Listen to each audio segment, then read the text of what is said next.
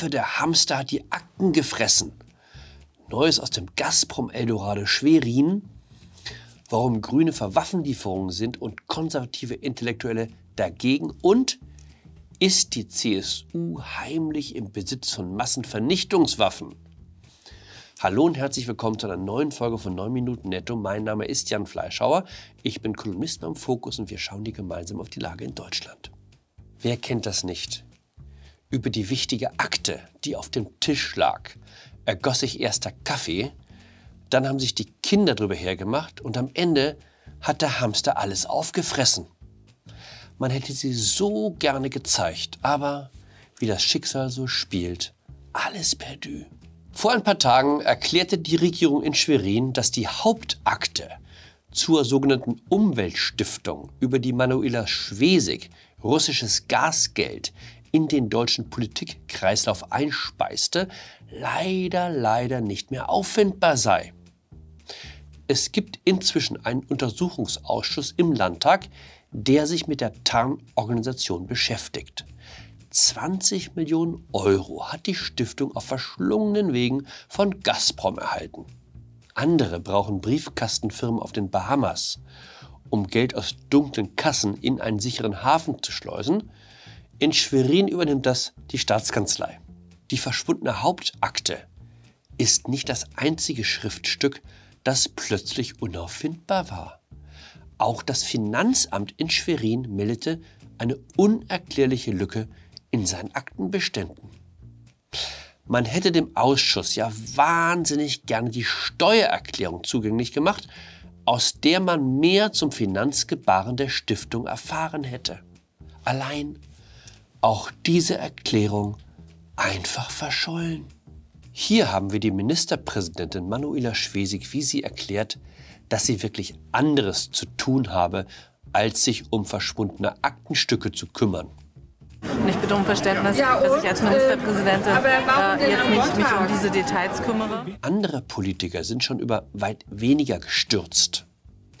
Aber die waren ja auch nicht Ministerpräsidentin in Mecklenburg-Vorpommern. Ach, die Presse ist so kleinlich in Deutschland. Was sind schon 20 Millionen Euro? Für 20 Millionen Euro bekommt man in Putins Reich gerade mal einen Weinkeller gebaut. Ohne Wein. Deshalb an dieser Stelle ein Versprechen. Nie wieder ein böses Wort über das Gazprom-Geld. Man muss auch gönnen können.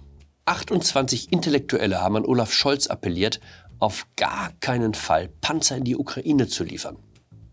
Eine solche Waffenlieferung könnte Deutschland in einen dritten Weltkrieg stürzen. Seit Jahren fragen sich Deutsche insgeheim, wie sie sich vor 80 Jahren wohl verhalten hätten. Hätte man sich mit dem Regime arrangiert? Hätte man Widerstand geleistet? Bei den 28 Publizisten und Künstlern, die den offenen Brief an Scholz unterschrieben, ist man nicht länger auf Vermutung angewiesen. Es finden sich bekannte Namen unter dem Appell. Die altgrüne Antje Vollmer unterschrieben, der Sozialpsychologe Harald Welzer, der schon vor Wochen die unangenehmen Gefühle beschrieb, die er bekomme, wenn jemand tapfer für sein Land kämpfe. Aber es gibt eine Reihe von Namen, die mich überrascht haben. Auch Dieter Nuhr oder Gerhard Polt meinen, dass Olaf Scholz der Ukraine echte Panzer verweigern sollte?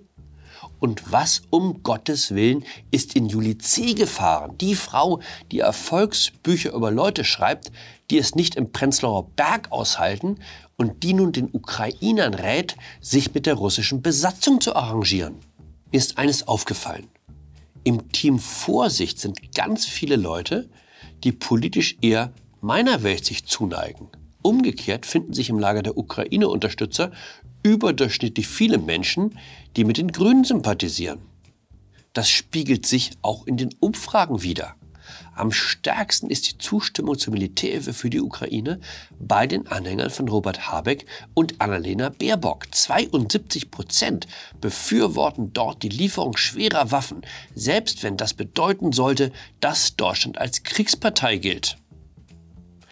Warum haben konservativ gesinnte Menschen mehr Angst vor dem Atomkrieg als grünen Anhänger?